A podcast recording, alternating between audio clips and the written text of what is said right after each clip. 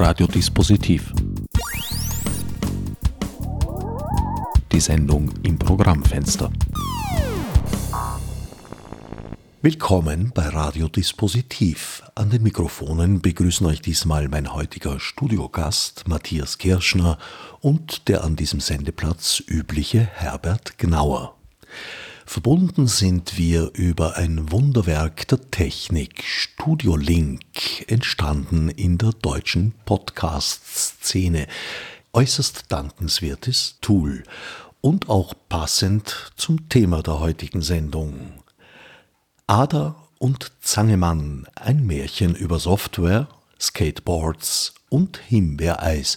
Letzteres ist eigentlich untertrieben. Es geht da um weit mehr als nur Himbeereis, auch in verschiedenen Farben und Formen. Matthias, du bist Präsident der Free Software Foundation Europe, kurz FSFE, und hast gemeinsam mit der Grafikerin Sandra Brandstetter ein Kinderbuch herausgebracht. Ja, genau. Also das äh, ist jetzt gerade im Druck.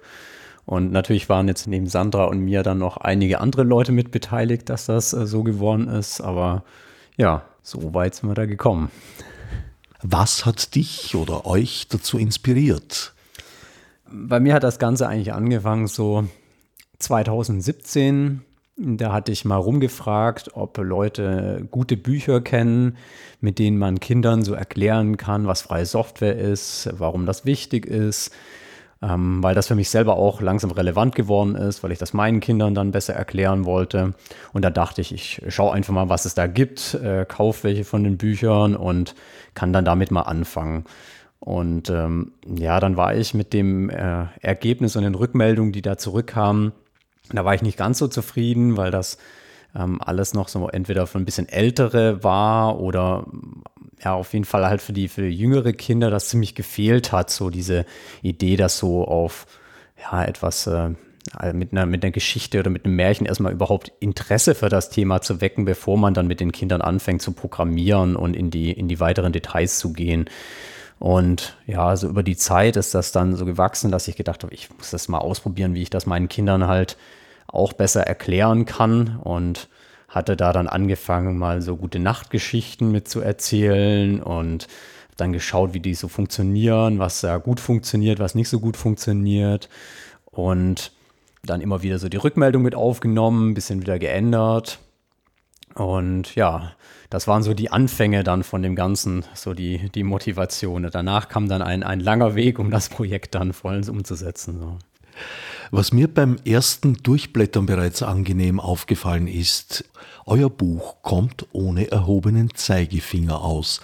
Es ist ja letztlich eigentlich doch ein pädagogischer Ansatz und dass das jetzt dann nicht pädagogisch auch daherkommt, das ist höchst selten mir war das ja wichtig, so dass das eine Geschichte ist, die meinen Kindern und anderen Kindern ja dann gefällt. Ne? Und was die selber ähm, motiviert, ähm, auch selbstbestimmt eben mit Technik umzugehen und Sachen zu hinterfragen und ähm, rauszufinden, wie Dinge funktionieren und die dann zu ändern, weil man das ein bisschen anders will, als sich das jemand anders ausgedacht hat und nicht alles so nehmen, wie, wie jemand anders einem das gibt, sondern ja, Dinge zu hinterfragen, Dinge anders zu machen, auf eigene Bedürfnisse anzupassen.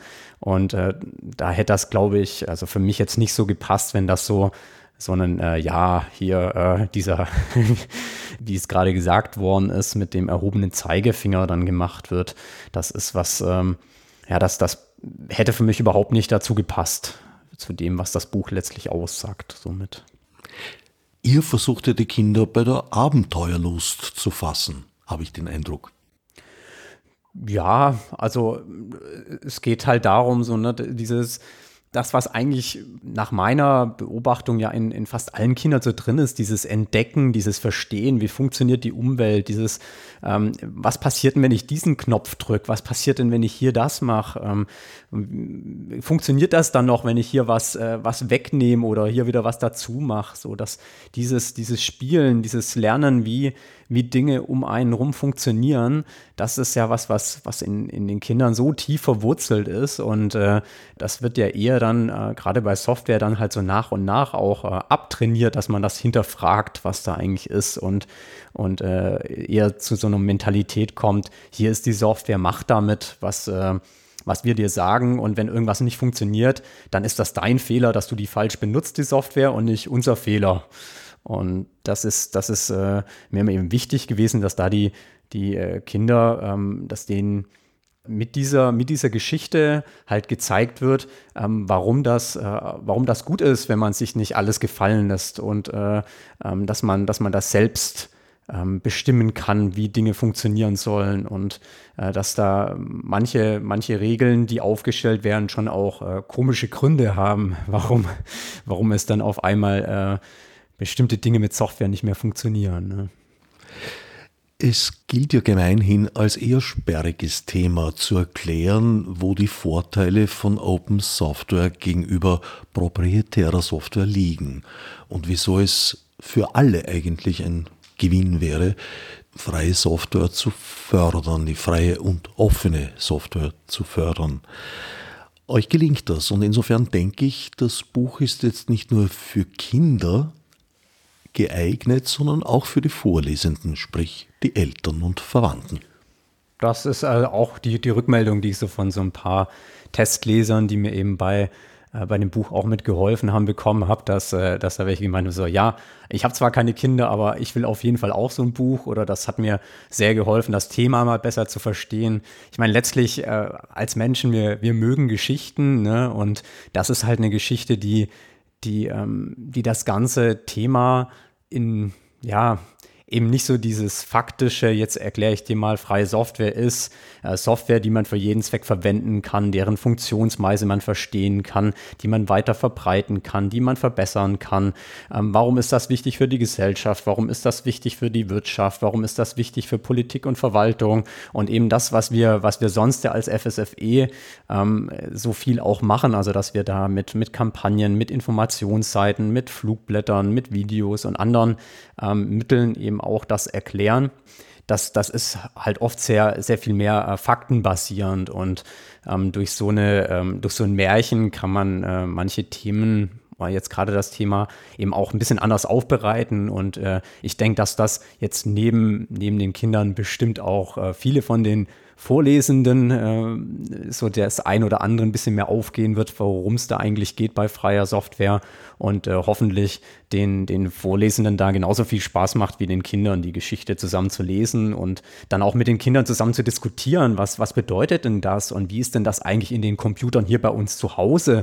Und ähm, ja, ich, ich hoffe einfach mal, dass das auch so der, der Anlass ist, über über ähm, viele Dinge so aus dem Leben von den Kindern, die die eben schon mitbekommen, weil überall Computer rumstehen, dann ist, um mit den Eltern darüber zu sprechen, um mit Verwandten darüber zu sprechen oder Freunden und Bekannten, dann auch Leuten, die sich dann ein bisschen mehr mit Software auskennen als vielleicht äh, die eigenen Eltern und äh, dass, dass dadurch auch so eine ja, so eine Diskussion und, und ein Lernen bei den, bei den Kindern, aber eben auch bei den Erwachsenen stattfindet. Hauptfiguren sind der Erfinder Zangemann, der ja ein Monopol eigentlich auf alles hat, was mit Computern zu tun hat, und seine Gegenspielerin Ada, die vom Schrottplatz Bauteile zusammensammelt und daraus neue Geräte baut. Das Märchenhafteste am Ganzen ist aus meiner Sicht eigentlich, wie leicht es Ada gelingt, in Zangemanns proprietäres System einzudringen. Das ist in der Realität nicht ganz so einfach. Ja, es gibt, gibt noch ein paar andere Punkte, die, glaube ich, in der Realität auch nicht ganz so einfach sind.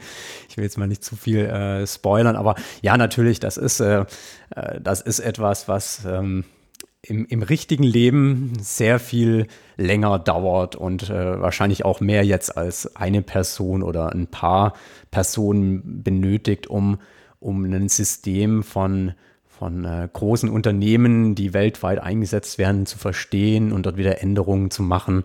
Also das ist ja das immer bei so einem Märchen. Ne? Da passieren halt Dinge, die sonst Jahre dauern. Das passiert dann da an einem Tag oder das, was sonst ganz viele Menschen machen müssen, das äh, macht da dann ein Mensch äh, in der Geschichte. Und äh, ja, das ist halt, äh, das ist dann letztlich das, was halt äh, für mich auch so, so dieses Märchen mit ausmacht und auch für, für Kinder halt verstehbar macht, als jetzt äh, sehr, sehr lange Zeiträume, die, die ja ähm, komplett außerhalb des Horizonts da noch sind äh, von einem Kind und, und das auch, auch schwer fällt. Also ich habe da das Gefühl gehabt, so beim, wenn ich das getestet hatte mit Kindern, so die, die freuen sich dann halt auch, wenn das dann wenn das dann halt auch innerhalb von einer absehbaren Zeit, die sie sich vorstellen können, Dinge ablaufen.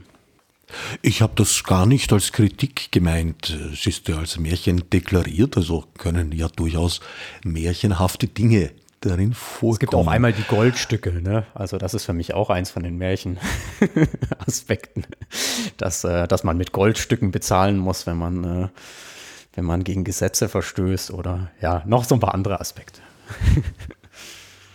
Andererseits, dass Ada ihre Bauteile am Schrottplatz findet, das ist gar nicht so weit hergeholt. Äh, ich weiß gar nicht, wie das heute ist. Ich habe mich schon länger nicht mehr damit beschäftigt.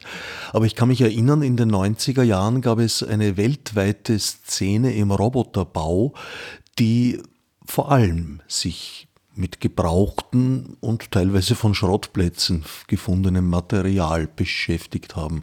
Besonders beliebt waren Küchenmaschinen, weil die äußerst langlebige und zähe Motoren hatten. Ja, also das ist, äh, das ist für mich auch eigentlich eins von den Aspekten, die, die sehr stark jetzt aus meiner eigenen Erfahrung und von, von Erzählungen von Freunden und Bekannten auch mitkommt. Äh, also ich selbst bei uns war das damals noch so üblich, dass es so eine Sperrmüll gab, also Leute dann in den Straßen dann auf ihren, vor, vor ihre Straße so Geräte und äh, alles Mögliche, was sie nicht mehr gebraucht hatten, rausgestellt haben. Und dann kam dann irgendwann der Müllwagen vorbei und hat das eingesammelt. Und das war schon für, für mich auch immer so ein, so ein Ereignis, äh, da dann auf dem Schulweg oder auch sonst durch die Straßen zu laufen und zu schauen, was gibt's denn da alles, ob das jetzt Elektronikbauteile sind oder irgendwas von einem, von einem Fahrrad oder von, von was auch immer so. Also das, das ist was, äh, habe ich bei mir selbst erlebt, dass das Spaß gemacht hat und, äh, und, und man da viele Dinge gefunden hat, die andere Leute wegwerfen wollten und man selber hat da äh, lange Zeit noch Freude dran gehabt. Und ähm, das ist auch was, was ich von, von Freunden so mitgehört hatte, dass es äh, so, so habe ich angefangen, dass ich äh, irgendwo auf dem Schrottplatz äh, durch Geräte gegangen bin und geschaut habe, was kann ich denn da noch ausbauen, weil man eben als Kind oft nicht so das Geld hat, um noch ähm, sich äh, alle teuren Geräte äh, neu zu kaufen oder alle Bauteile neu zu kaufen. Und das ist auch für mich ein, ein Aspekt, den ich, bei dem ich denke, dass, dass das eine Möglichkeit eben oft auch für, für Kinder und Jugendliche war, diese Geräte besser zu verstehen. Ne? Also wenn man jetzt irgendein Gerät hat, äh, so, ein, so ein, jetzt nehmen wir so eine Küchenmaschine, das ist ja von außen erstmal, ja, sieht man, was das macht. Ne? Aber wenn man das dann mal auseinanderschraubt, dann sieht man, was da für Teile drin sind. Also dass da irgendwo ein Motor ist, dann sind da Kabel, wo dann der Strom zugeführt wird. Und äh, das, das führt ja alles dazu, dass man, wenn man sowas mal auseinanderbaut und Teile ausbaut, viel besser versteht, wie eigentlich so eine Technik funktioniert. Allerdings hat sich das äh, mit der Elektronik stark verändert, würde ich mal sagen. Bei einem mechanischen Bauteil, wenn ich mir ansehe, wie er ausschaut, wie er liegt, dann kann ich mir ungefähr zusammenreimen, was er tut und wie er funktioniert. Das ist bei der Elektronik nicht mehr so. Das ist weit abstrakter. Da sehe ich nur ein Kastel. Definitiv äh, ist das da dann schwieriger. Ne? Und ähm, ist natürlich einfacher, irgendwelche Fahrradreifen, äh, Räder äh, oder äh, Pedale, Sattel, Lenkrad und äh, andere Dinge so zusammenzuschrauben. Ne? Und, ähm, und da zu verstehen, ist das noch funktionsfähig oder nicht. Bei anderen Bauteilen ist das natürlich ein bisschen komplexer. Ne? Oder da auch zu verstehen, was macht das eigentlich. Aber auch allein das ich baue hier mal eine Leuchtdiode aus dem Gerät aus, weil ich gerne äh, etwas bauen will, wo ich eine Leuchtdiode gerne drin hätte. Oder hier einen Kondensator ausbauen oder äh, vielleicht einen, äh, äh das Netzteil von einem Gerät äh, auszubauen, weil man das äh, vielleicht für, für das, was man gerne bauen würde, dann mit benutzen kann. Das sind ja alles Sachen, die, die da trotzdem auch mit funktionieren. Und das andere ist dann eben was, das muss man sich dann, das, das erfordert dann mehr mehr können und wissen, was, äh, wie das dann alles zusammenhängt. Und ich meine, die nächste Abstraktionsstufe ist ja dann noch einmal die, die Hardware dann, aber äh, wie das eigentlich mit der Software dann genau funktioniert, weil das ist ja noch mal weniger greifbar. Da ist ja alles nur noch virtuell. Und glücklicherweise ist dieses Wissen heute leichter verfügbar als je zuvor. Man findet im Internet erstaunlich vieles. Und ich kenne tatsächlich auch eine Menge Leute, die genau diesen Weg zu Technik genommen haben. Das, das war auch, äh, also kenne kenn ich auch viele Leute und für mich selbst war das eben auch so, dass ich angefangen hatte, mal irgendwann mit einem Computerproblem und mich dann etwas beschwert hatte in der Schule und äh, dann hatten, hatte da jemand dann gemeint, so, ach, ich habe da was für dich und hat mir dann noch CDs und äh, Disketten mitgebracht und dann hatte ich damit angefangen und ähm, bin da auch immer wieder auf Probleme gestoßen, aber bin eben auch im Internet auf ganz viele Leute gestoßen, die ähm, sehr viel Zeit auch mit ähm, verwendet haben, um mir und anderen zu helfen, das besser zu verstehen. Und das hat mir extrem viel Spaß gemacht, damals in der, in der freien Softwaregemeinschaft, damit von, von anderen zu lernen und zu lesen, was andere schon mal wo aufgeschrieben hatten oder wenn man was nicht ganz verstanden hat, nochmal nachzufragen und da immer so viele Leute waren, die einem dabei geholfen haben, dass man eben selbst diese Technik nochmal besser verstehen kann. Und das ist eben auch einer von den Aspekten in dem Buch, bei dem ich die Lesenden da ähm, mit dazu ermutigen will, ihr müsst das auch nicht alles alleine verstehen. Da sind auch Leute, die euch helfen wollen, ne? Und oder die schon mal was aufgeschrieben haben. Und letztlich, man kann das alles äh, lernen und verstehen, was dort funktioniert. Wenn das freie Software ist, gibt es da keine Grenzen. Da kann ich lernen und lernen und lernen und Quellcode lesen und Dokumentation lesen und mit anderen sprechen, wie das funktioniert. Da wird mir keiner vorschreiben, bis hierhin und nicht weiter, wie das jetzt bei proprietärer Software ist, wo dann der Quellcode geheim gehalten wird. Und ja, das, das ist mir ein, für mich ein wichtiger Aspekt, weil es wird äh, in, in Zukunft eher noch wichtiger werden, als es heute schon ist, dass dass Menschen verstehen, wie diese Technik um uns herum funktioniert, dass wir Diskussionen darüber haben können in der Gesellschaft, ist das so gut oder ist das nicht gut, wie etwas in Technik implementiert ist. Und wenn man zu dem Ergebnis kommt, dass etwas äh, nicht gut ist äh, für die Gesellschaft und man da eine bessere Lösung hat, dass man eben auch die Fähigkeiten hat, ähm, diese Dinge auch wieder zu ändern als Gesellschaft und nicht äh, das hinnehmen muss, was irgendwelche anderen Menschen in ganz anderen Gegenden der Welt äh, entschieden haben, dass das so und so ähm, funktionieren muss. Tatsächlich ist man da ja auch alles andere als allein. Es gibt eine ständig wachsende Szene des DIY, des Do-it-yourself und es gibt auch laufend mehr Makerspaces, auch Fab Labs genannt, wo man sich genau solche Fähigkeiten durchaus auch im Rahmen von Workshops beibringen lassen kann.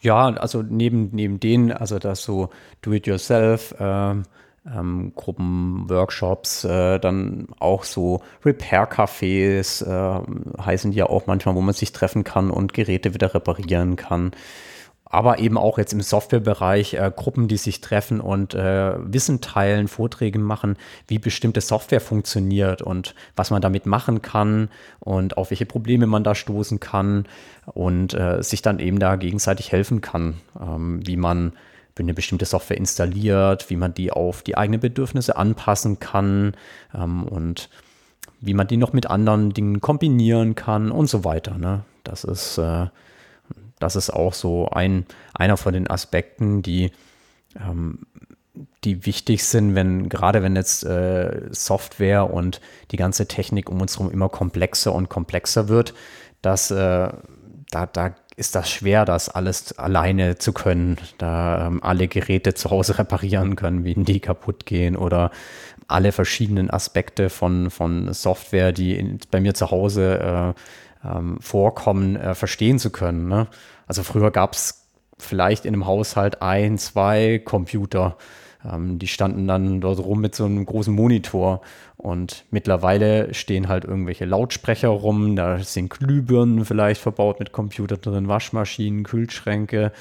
Ähm, WLAN, Router, ähm, mehrere Mobiltelefone, und so weiter. Und äh, also das ist, das ist einfach auch immer, immer komplexer und dadurch ist es wichtig, dass wir uns da auch gegenseitig helfen, so das zu verstehen. Und gerade auch eben, dass, dass Kinder verstehen können, was, äh, was sind das eigentlich alles für Geräte und was machen die. Und äh, wie sollte ich mich da auch gegenüber mancher Technik vielleicht auch verhalten. Wobei Kinder und Jugendliche da eine viel unverstelltere, unvoreingenommenere Herangehensweise haben. Also ich kann mich erinnern, mein Großvater, der, naja, also eine Stereoanlage war ihm schon ein, ein, ein spanisches Dorf, wie man so sagt. Ein einfaches Minerva-Radio mit Mittelwelle UKW, das ging noch. Mein Vater, Stereoanlagen ganz selbstverständlich bedient, als er seinen ersten Videorekorder in den 70er Jahren angeschlossen hat, hat er einen Nachmittag schwitzend das Manual gelesen. Das war in dieser Generation noch so, weil tat man es nicht, lief man Gefahr, das neu angeschaffte Gerät beim ersten Einschalten zu ruinieren. Und ja, nachdem er einen Nachmittag geschwitzt hat, hat er das zwar geschafft gehabt, aber gemeint, eine Cessna fliegen lernen sei leichter. Wobei er wusste, wovon er spricht. Als ich ein, einige Zeit später in derselben Situation war, ist mir das ins Gedächtnis gekommen und gedacht, na servus, das wird jetzt was werden. Und haben mir gedacht, Manuel, na, kommt nicht in Frage. Ich stecke das jetzt einfach mal so zusammen, wie man denkt, und dann schauen wir weiter. Und siehe da, ich habe das in drei Minuten zusammengesteckt gehabt und es hat funktioniert. Äh, das entwickelt sich halt auch, auch so über, über die Jahre und, und Jahrzehnte, denke ich der Umgang. Weil eigentlich der Punkt, hm. dass wir so in unserem Haushalt alles im Überblick hatten und wussten, wie was funktioniert, das ist ja schon sehr lange her und endet spätestens eben mit der Stereoanlage, würde ich sagen. Ja, also ich glaube, das ist, ist auch ein bisschen schwierig jetzt so. Da, ich glaube, es hat immer, immer, immer welche, immer Menschen so, die sich mehr für, für was interessieren und dann auch, äh, dass sich etwas leichter tun als andere. Also ähm, ich weiß es nicht, wie das, wie das heute wäre, wenn man, äh, wenn man die gleiche Anlage jetzt äh, einem, einem Kind wieder in die Hand gibt, ob das sich genauso leicht tun würde, diese, ähm, diese Stereoanlage zu bedienen und Sachen da zusammenzustöpseln. Ne? Das, ähm, ich glaube, das hat, ja, das hat auch, auch so ein paar Aspekte, so mit, äh, wie viel Angst, Respekt, äh, Ehrfurcht hat man denn vor, vor bestimmten Geräten? Ähm, vielleicht auch, äh, wie viel Geld musste man dafür bezahlen? Ne? Also wenn man, wenn man ein, ein, Gerät gekauft hat, bei dem man fast ein Monatsgehalt nachher ausgeben musste, um, äh, um das zu Hause stehen zu haben. Ne? Ich weiß das gerade gar nicht, wie, wie viel hier die ersten äh, ersten Fernsehapparat das im Verhältnis zu, zu Einkommen gekostet haben, da ist man ja auch noch ganz anders mit den Geräten umgegangen und hatte da, da, da hat man sich noch diese, dieses Manual durchgelesen und aufgepasst, mache ich auch nichts falsch. Und ja, manchmal ist Dokumentation auch nicht so hilfreich und das Intuitive ist vielleicht dann doch das, äh, der, der bessere Weg, um zum Ergebnis zu kommen. Aber das ist ja trotzdem so eine, ähm, so eine Sache, dass, dass dann, ähm, wenn, wenn Kinder zu Hause sind und das versuchen zu verstehen, was um sie rum dort ist, dann haben sie relativ einfach verstehen können früher, okay, das ist ein Gerät, äh, da ist ein Lautsprecher dran und da kann Musik rauskommen. Und äh, vielleicht, wenn ich dort noch ein Mikrofon anschließe, dann kann ich nachher auf eine Kassette was aufnehmen, was ich sage. Jetzt äh, heute, da steht irgendwo so ein, so ein kleiner Lautsprecher rum. Und äh, was macht der denn? Ähm, wenn, wenn dort ein Mikrofon drin ist, was passiert denn mit dem, was äh, das Mikrofon aufnimmt? Und äh, wie, wie funktioniert denn das, dass wenn ich da irgendwelche Sachen sage, dass mir der Lautsprecher auf einmal antwortet? Und das ist halt auf einmal auch eine, wieder eine ganz andere Komplexität, die dort halt mit reinspielt, aber trotzdem halt was, was heute das Gerät ist, was mit rumsteht. Und ich glaube, dass, äh, dass das dann auch für die, für die Kinder ähm, wichtig ist zu verstehen, wie, wie funktioniert denn so ein Gerät so grob, was macht denn das, woher kommen denn diese, diese Antworten äh, und äh, ähm, was bedeutet denn das für mich, wenn ich in dem Raum sonst äh, was, was spreche? Hört das alles mit, wenn ich das bei mir im Kinderzimmer stehen habe? Äh, können da meine Eltern mitbekommen, was, was ich da sage und was ich mit meinen Freunden rede? Und also ich glaube, das sind schon so Fragen, die die Kinder dann auch mal mit beschäftigen, was, äh, was das eigentlich, was diese Geräte dort machen. Wenn ich dir so zuhöre, habe ich den Eindruck, du arbeitest bereits an einem zweiten Band von Ada und Zangemann. ja, das, das, hatten mich schon ein paar Leute gemeint. Und dann schreibst du danach noch eine Fortsetzung. Und äh, mein Sohn hatte auch gemeint, da können wir ja noch ein zweites Buch schreiben. Äh, ist im Moment nur nicht der Fall. Also im Moment gerade, ich bin, ich bin erstmal äh, total ähm, glücklich so, dass das, dass das geklappt hat mit der deutschen Version. Ich arbeite an der englischen Übersetzung, weil ich gerne hätte, dass eben nicht nur Kinder, die, die Deutsch sprechen, das Buch verstehen können und also die Geschichte verstehen können, sondern dass das auch viele, viele andere Kinder auf der Welt ähm, verstehen und dadurch äh, ermutigt werden, besser äh, Technik zu verstehen und, und Spaß daran haben, mit Technik zu tüfteln und selbstbestimmt eben Technik in ihrem Leben zu verwenden. Und äh, das heißt, da wird erstmal noch einiges an Arbeit äh, vor mir liegen, dass es äh, eine englische Version gibt, dass, dass man dann einen Verlag findet, der sich auch auf so Bedingungen einlässt, die wir jetzt bei der deutschen Version ja auch gemacht hatten. Also, dass es unter einer Creative Commons bei Share-alike-Lizenz ist. Das heißt, dass das von, von allen Menschen auch wieder weiter geteilt werden kann, kopiert werden kann, ausgedruckt, äh, an Freunde weitergegeben. Das ist nicht ganz so einfach, da Verlage zu finden, die sich auf sowas einlassen. Das heißt, das wird für die englische Version auf jeden Fall auch nochmal eine Herausforderung. Und äh, dann hoffe ich, dass ich noch vielleicht auch andere Leute drin unterstützen kann, dass wir andere Sprachversionen davon bekommen, dass das wirklich möglichst, möglichst viele Kinder auf der Welt äh, so von der Geschichte mit, mit inspiriert werden.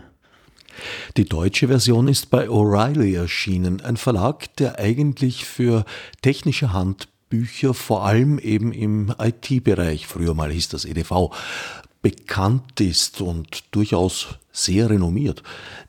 Insofern finde ich das ja ungeheuer passend, dass Sie dieses Buch in Ihr Programm aufgenommen haben, obwohl Kinderbücher jetzt nicht zum Kerngeschäft zählen. Die englische Ausgabe wird nicht bei O'Reilly erscheinen?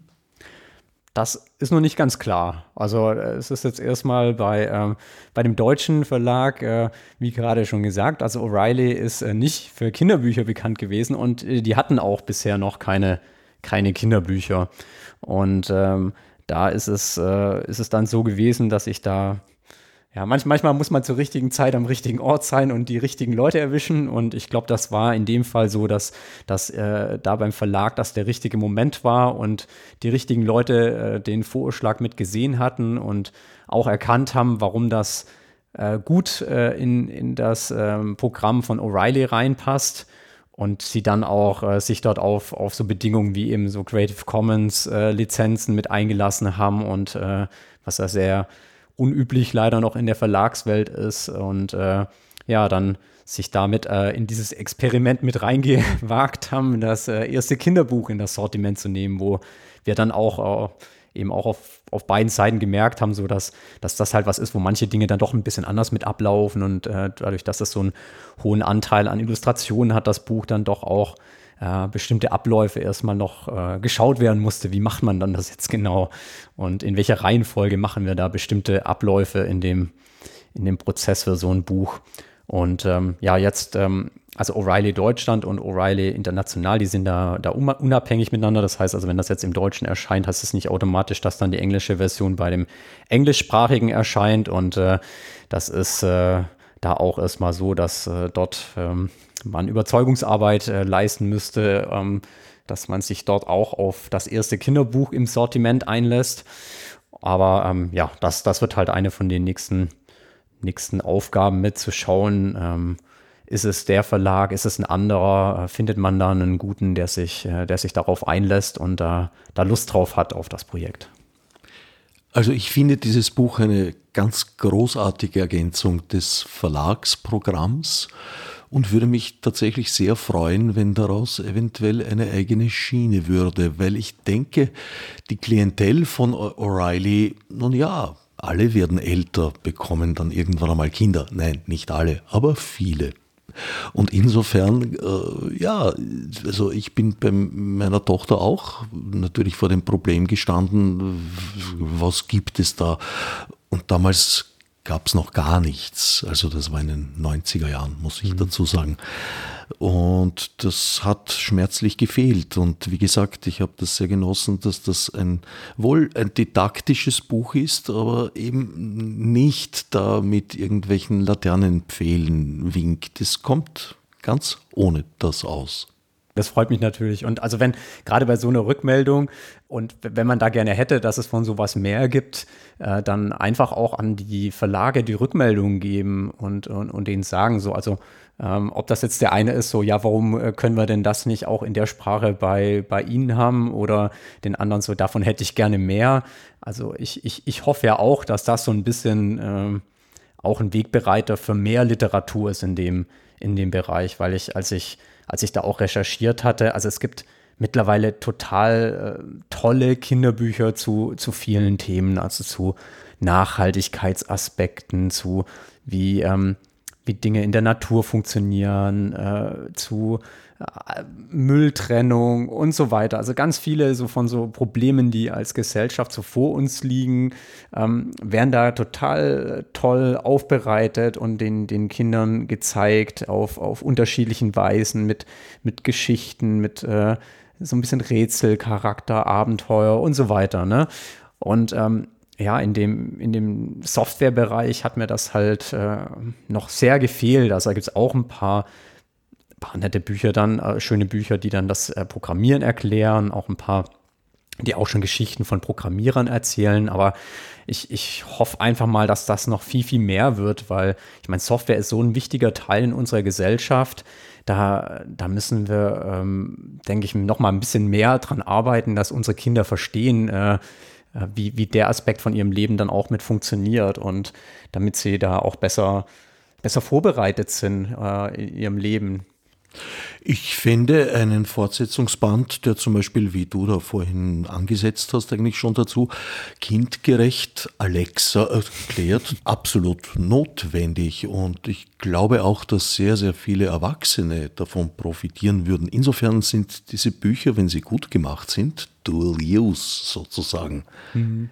Ja, das ist, ich, ich fände das schön, ich finde das auch schön, wenn es so ein Buch gibt. Und äh, da gibt es auch schon so ein paar Überlegungen, ob da vielleicht äh, Leute, die sich mit dem Thema dann nochmal auch besser auskennen als ich, ob die nicht Lust auf so ein Projekt haben.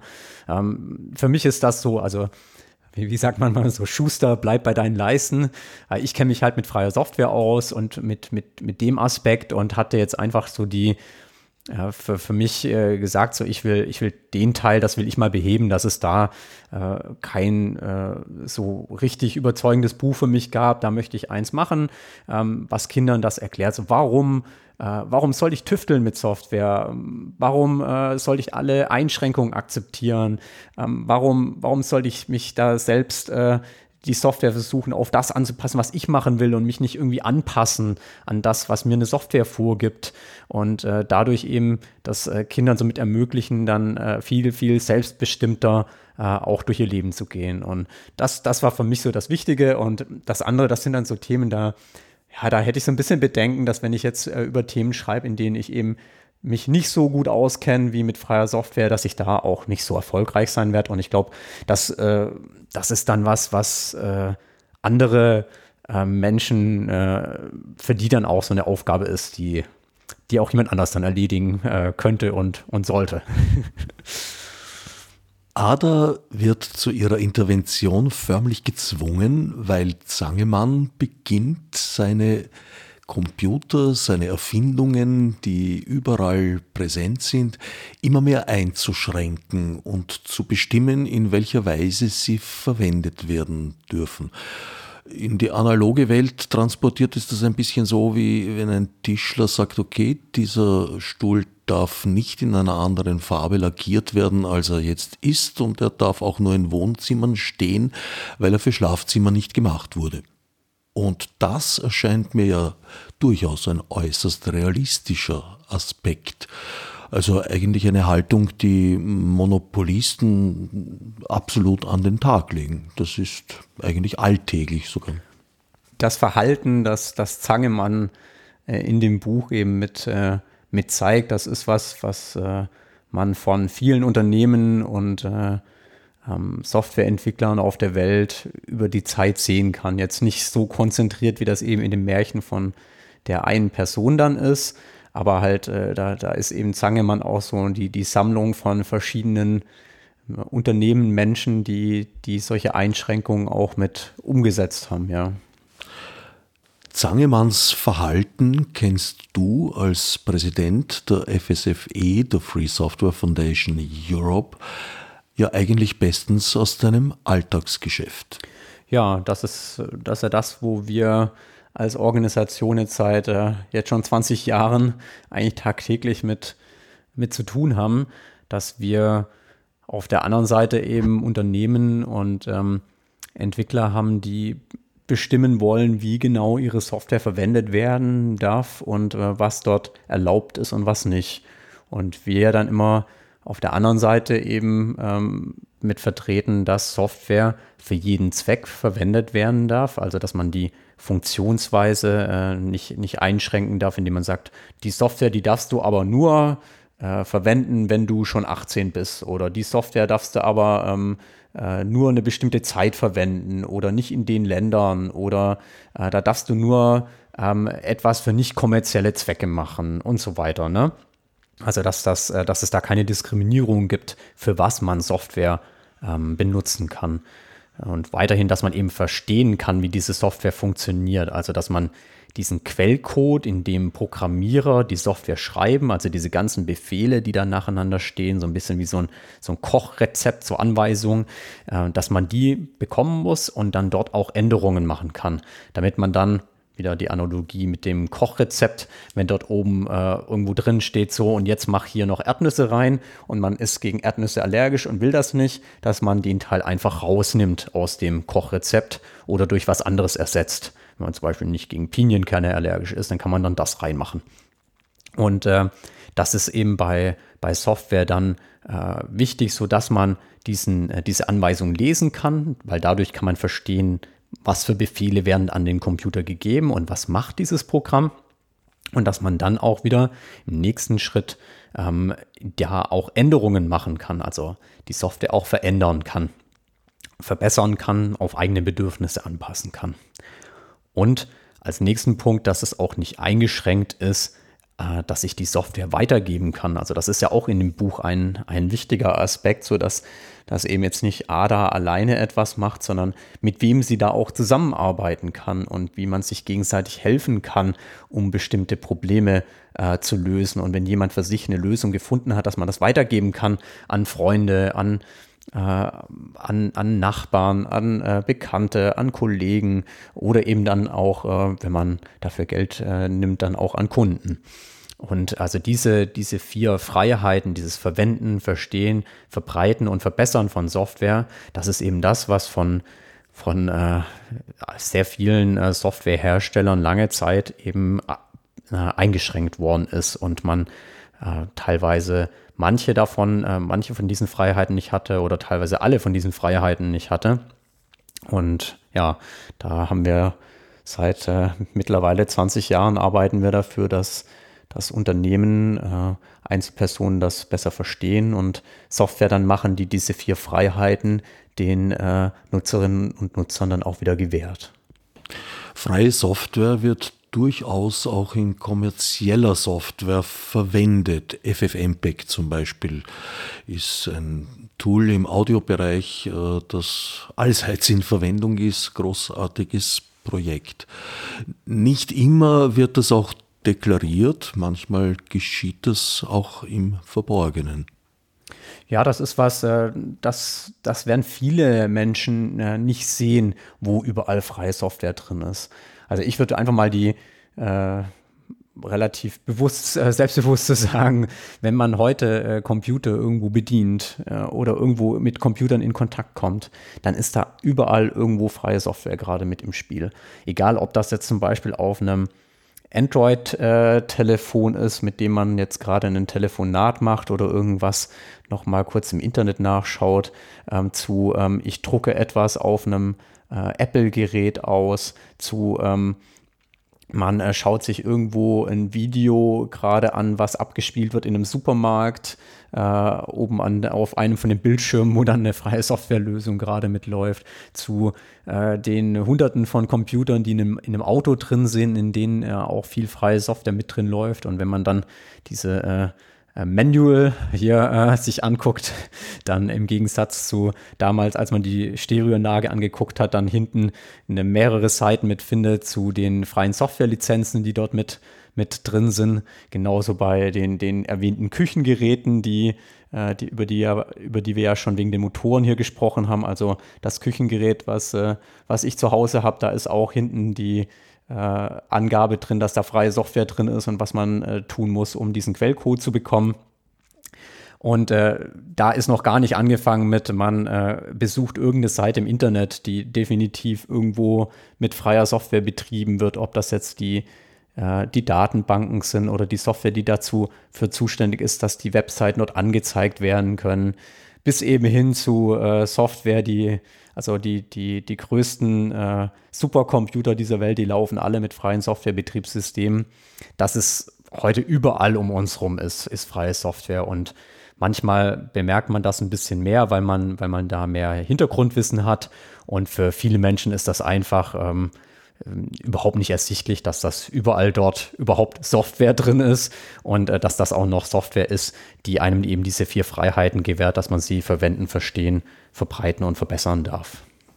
Hat das zu einem Umdenken geführt, weil seitens kommerzieller Entwicklerfirmen galt ja allein die Idee freier Software als weltfremd und ja, märchenhaft ist, ist lange Zeit bestimmt so ein bisschen belächelt worden, ja, und auch so als, äh, ja, da, da leben Leute in ihrer Märchenwelt äh, vielleicht äh, bezeichnet worden.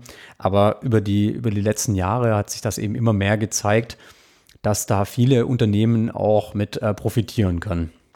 Und dass das eben nicht nur so ist, dass das was für so ein paar Hobbyisten ist, sondern dass das sehr viele Vorteile für Unternehmen, für die Verwaltung und äh, für Endnutzer mit hat. Und also das ist jetzt, ich glaube, einer von den, von den Hauptaspekten für Unternehmen ist einmal im Einsatz von freier Software, dass sie selber nicht so stark abhängig sind von einem anderen Softwareanbieter. Also dass mir jemand anders sagen kann, ähm, wenn du jetzt in, deinem, äh, in deiner nächsten Version von deinem Produkt da was anders haben willst, dann kostet das jetzt aber so und so viel. Oder wenn man, äh, wenn man jetzt hier nochmal fünf Computer mit der gleichen Software hinstellt, dann äh, verlange ich da aber nochmal anders Geld von dir oder habe da andere Bedingungen dazu. Da, da ist man eben sehr, sehr viel weniger abhängig davon. Also das das, was so unter Herstellerabhängigkeit läuft und kann sehr viel besser bestimmen, wie man als Unternehmen mithandelt. Und das andere ist, dass heutzutage eben sehr viel ähm, Lösungen sehr komplex sind.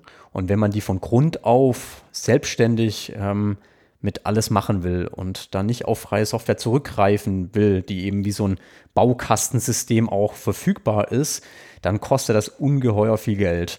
Und das kann eigentlich heute, das, das kann sich fast kein Unternehmen mehr leisten, ähm, eigene Betriebssysteme zu schreiben und äh, komplett eigene Datenbanksysteme, komplett eigene ähm, äh, Lösungen für, für komplexe Bereiche, die mit, äh, die mit bestehen. Und deswegen haben viele Unternehmen gesehen, okay, das ist was, da können wir auch äh, mit anderen zusammenarbeiten und mittlerweile sogar Unternehmen mit Konkurrenten zusammen äh, Basisinfrastruktur und also Basiskomponenten äh, zusammen entwickeln, um dann weiter oben in diesem ähm, Bauklotzhaus dann äh, mit, mit eigenen Lösungen wieder äh, mit den anderen zu konkurrieren. Aber das andere, das wäre mittlerweile einfach äh, viel, viel, viel zu, zu teuer und zu komplex, da alles alleine machen zu wollen. Und äh, das hat eben jetzt auch viele Unternehmen dazu gebracht, die, die früher freie Software noch äh, beschumpfen, belächelt, äh, angegriffen haben, dass die auch für sich entdeckt haben, dass das ein besserer Weg ist. Auch ein wichtiger Aspekt, ähm, damit man gute Entwickler und Entwicklerinnen bekommen kann, weil dort viele Leute keine Lust haben, an irgendwelchen Lösungen ähm, zu arbeiten, die nur in diesem einen Unternehmen eingesetzt werden und dadurch dann auch sehr stark eben an dieses Unternehmen gebunden zu sein, wohingegen ich bei freien Softwarelösungen dann an einer Lösung arbeiten kann und äh, mit diesem Wissen mich auch wieder woanders bewerben kann und von anderes Unternehmen arbeiten kann, aber letztlich an der gleichen Technologie weiterarbeiten kann und, und auf meine Erfahrung da zurückgreifen kann. Dadurch ist man auch ein bisschen flexibler und das äh, macht dann auch äh, vielen Entwicklern halt viel mehr Spaß, wenn man da an was arbeitet, was eben nicht nur an einer Stelle verwendet wird und wenn man die Änderungen, die man dort macht, auch von anderen Menschen wieder Rückmeldung bekommt, dass das ja toll ist, was man da, was man da gelöst hat und nicht nur die zwei, drei Kollegen im eigenen Unternehmen, die das, äh, die das sehen. Inwieweit entdeckt ihr doch immer wieder auch illegale Nutzungen von freier Software? Ah, das, das passiert leider doch schon immer, immer wieder. Ne? Das äh, äh, relativ häufig so, dass, dass Geräte ähm, freie Software beinhalten und die sich nicht an die Lizenzen halten. Und da äh, sind wir bei uns in der Arbeit sehr viel dabei involviert, dass wir proaktiv auf Unternehmen zugehen und denen erklären, was sie tun müssen, um äh, solche Fehler nicht zu machen, was für Möglichkeiten sie dort haben, damit das wenigstens nicht so aus Versehen passiert. Und äh, dann gibt es leider aber halt auch ein paar Unternehmen, die das äh, dann nach, nach äh, unserer Wahrnehmung, der Wahrnehmung von anderen doch auch ähm, äh, sehr bewusst gemacht wird und äh, wo man sich auch denkt, na, solange da keine Konsequenz ist, kann ich das ja machen. Und da gibt es dann eben Organisationen, jetzt im, hier im deutschsprachigen Bereich hat das früher oft äh, die äh, GPLviolations.org gemacht, dass die dann solche, ähm, solche Unternehmen dann abgemahnt haben und denen gesagt haben, dass sie da bestimmte Bedingungen aber noch erfüllen müssen und eben den Quellcode ihren Nutzerinnen dort verfügbar machen müssen. Und äh, ansonsten auf internationaler Ebene gibt es dann auch Organisationen, die sich nochmal mehr auf diese äh, auf diesen Teil von der Arbeit äh, spezialisiert haben. Bei uns ist das eben mehr dieses, äh, diese Arbeit mit anderen zusammen daran arbeiten, dass das nicht vorkommt und äh, mehr zu erklären, warum das eigentlich in ihrem Interesse auch ist, das so zu machen. Wie deckt man so etwas auf? Durch Reverse Engineering, das allerdings sehr oft von der Lizenz dann eigentlich bereits eine verbotene Handlung wäre. Ja, das ist, das ist ja auch was, was sich äh, was ja in dem Buch auch so etwas drin vorkommt, so dass man eben, äh, dass dort äh, die Kinder raus versuchen rauszufinden, wie eben so ein Gerät funktioniert und warum ein Gerät äh, bestimmte Dinge so und so macht. Und äh, dabei stößt man ja dann, dann auch darauf, was äh, was dort für Software drauf ist und äh, dass das eben dann vielleicht auch äh, in vielen Aspekten dann äh, freie Software ist und sich da ähm, die, die Hersteller nicht an die Lizenzbedingungen gehalten haben. Und da gibt es dann verschiedene Werkzeuge, um äh, sowas nochmal einfacher zu machen. Also wir hatten früher auch Workshops gemacht, da haben wir dann Geräte, bei denen wir vermutet haben, dass dort ähm, solche Lizenzverstöße drin sind, haben wir dann gekauft und dann haben wir die haben wir die analysiert und haben dann Berichte geschrieben und haben das dann an, an Anwälte wieder weitergegeben, ähm, damit dann dort Schreiben rausging, dass sich diese Unternehmen ähm, bitte an die Lizenzbestimmungen halten sollen und eben die Freiheiten, die sie selber bekommen haben und äh, also dadurch, dass sie selbst von so viel Arbeit von anderen profitieren konnten, dass sie das dann bei dieser Lizenz eben nicht für sich behalten, sondern wenn sie das weitergeben, ihren Nutzerinnen und Nutzern auch wieder zur Verfügung stellen. Dem Themenbereich Art verwandt ist Right to Repair. Lässt du dich in dieser Hinsicht zu einem zweiten Band verleiten? Na, das ist für mich der erste Band eigentlich schon ziemlich stark. Ja, also dachte ich, das ist, äh, dass das eigentlich schon so mit, mit auch so drin vorkommt, ne? weil, weil da ja viele Sachen dann doch wieder ja, noch ein bisschen repariert werden. Oder ja, ich muss gerade überlegen. Hm, nun ja, es kommt vor, da hast du schon recht, ja. da, gebe ich dir völlig recht, aber es ist nicht das äh, primäre Thema, sagen wir so. Ich, ich, ich sehe schon, da es, es wird nochmal Druck äh, wachsen, dass ich, äh, dass es einen zweiten Band geben soll. Formulieren wir es positiv? Nachfrage. Ja, das ist auf jeden Fall ein großes Thema, dieses Right to Repair. Ähm, jetzt einmal aus, aus der Perspektive, dass man dass man halt äh, selbst äh, dann nicht gezwungen ist, Dinge auf eine bestimmte Art und Weise zu machen, sondern eigene Geräte selber darüber bestimmen kann, was tue ich und was nicht. Aber natürlich auch nochmal ein äh, gesellschaftlich ähm, auch sehr großes Thema. Ähm, wie bekommen wir das hin, dass wir dass wir ähm, Abfall reduzieren und dass wir, dass wir diesen Planeten, so wie wir den äh, als Menschheit viele Jahre mit, mit, mit hatten, dass äh, das auch weitere Generationen noch haben. Und da ist es halt nicht besonders hilfreich, wenn, äh, wenn man äh, Geräte so baut, dass, äh, dass die alle paar Monate weggeworfen werden müssen, weil Menschen nicht mehr das damit tun können, was sie, was sie gerne damit machen würden oder weil kleinere Defekte verhindert werden, dass man, dass man das selbst oder dass, dass das andere äh, Unternehmen, Werkstätten, die sich darauf spezialisiert haben, dann ändern können. Und das, äh, das ist auf jeden Fall ein, ein großes Thema, was uns da in den nächsten Jahren noch viel beschäftigen wird. Und da wird es auch von der äh, FSFE diesen Monat noch eine ähm, neue Kampagne zu mitgeben, wo es dann mit darum geht, wie, wie kann ich denn äh, dafür sorgen, dass mein Mobiltelefon äh, länger genutzt werden kann und ich nicht alle paar Monate ein neues Telefon brauche, weil der Hersteller da mit äh, durch bestimmte Verhaltensweisen dazu führt, dass ich, äh, dass ich das alte Gerät fast schon nicht mehr nutzen kann nach ein paar Monaten. Und das auf jeden Fall für die Menschen, die, die das stört äh, und die das gerne anders machen wollen würden und die, die gerne ihre Geräte länger nutzen würden, dass wir denen auch mit bei helfen, wie kann man das denn am besten erreichen, dass man ja, so ein Gerät auch mal ein paar Jahre noch mitnutzt. Da ist ja glücklicherweise auch auf EU-Ebene einiges im Gange, was aus meiner Sicht höchst an der Zeit ist. Immerhin ist es durchaus bereits vorgekommen, dass Bauteile zum Beispiel in Plastik eingegossen werden, um eine Reparatur von vornherein zu verhindern. Ja, das ist äh, bestimmt in manchen, ähm, also da hat man ja vorher auch schon ganz kurz einmal angeschnitten äh, und dann sind wir da nicht näher drauf eingegangen.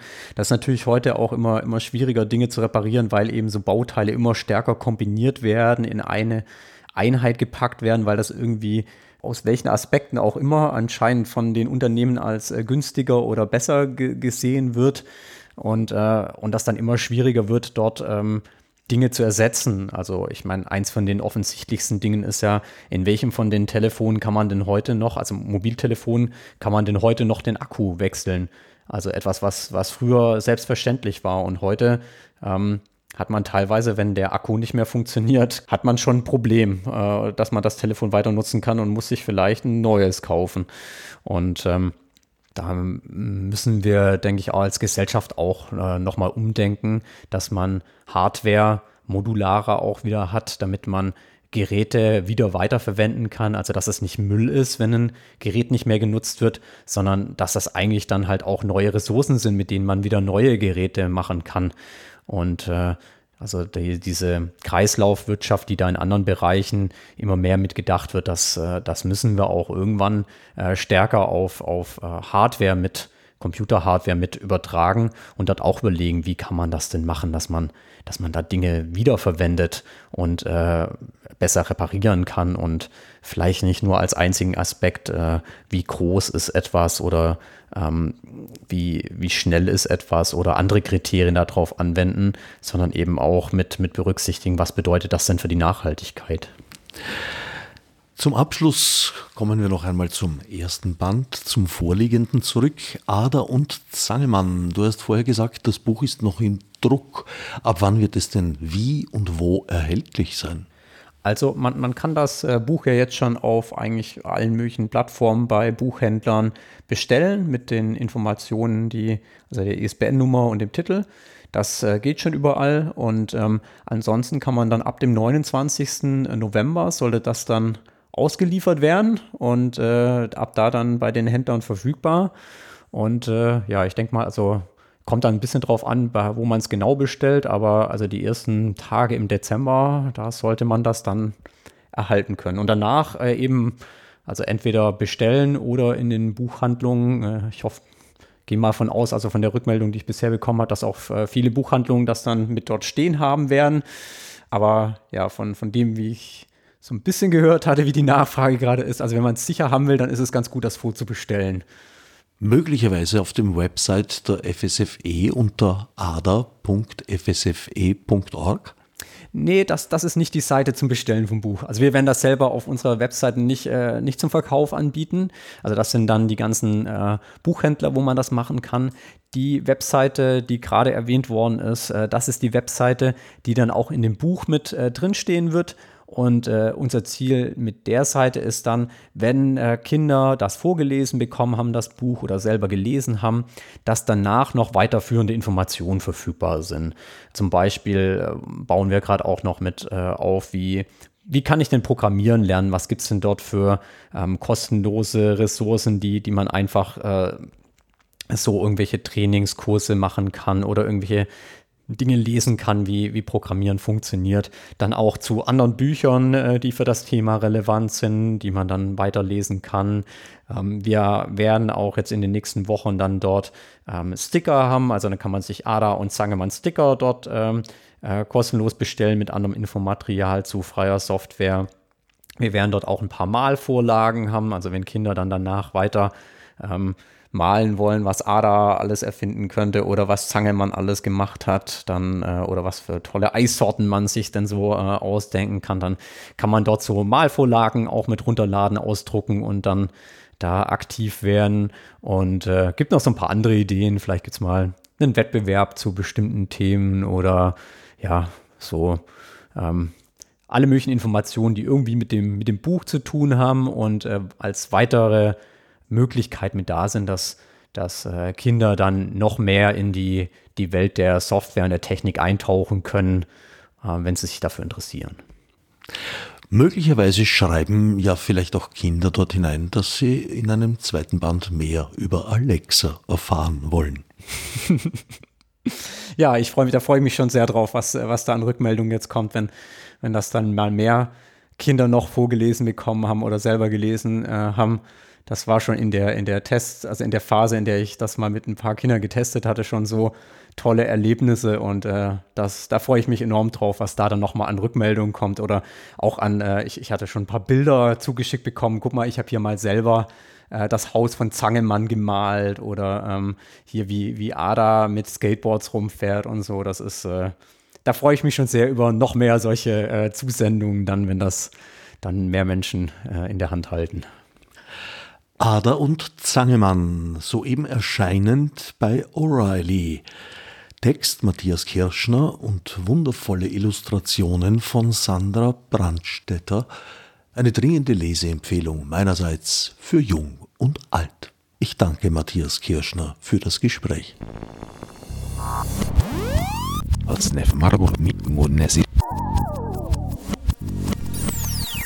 Fichte subsidiar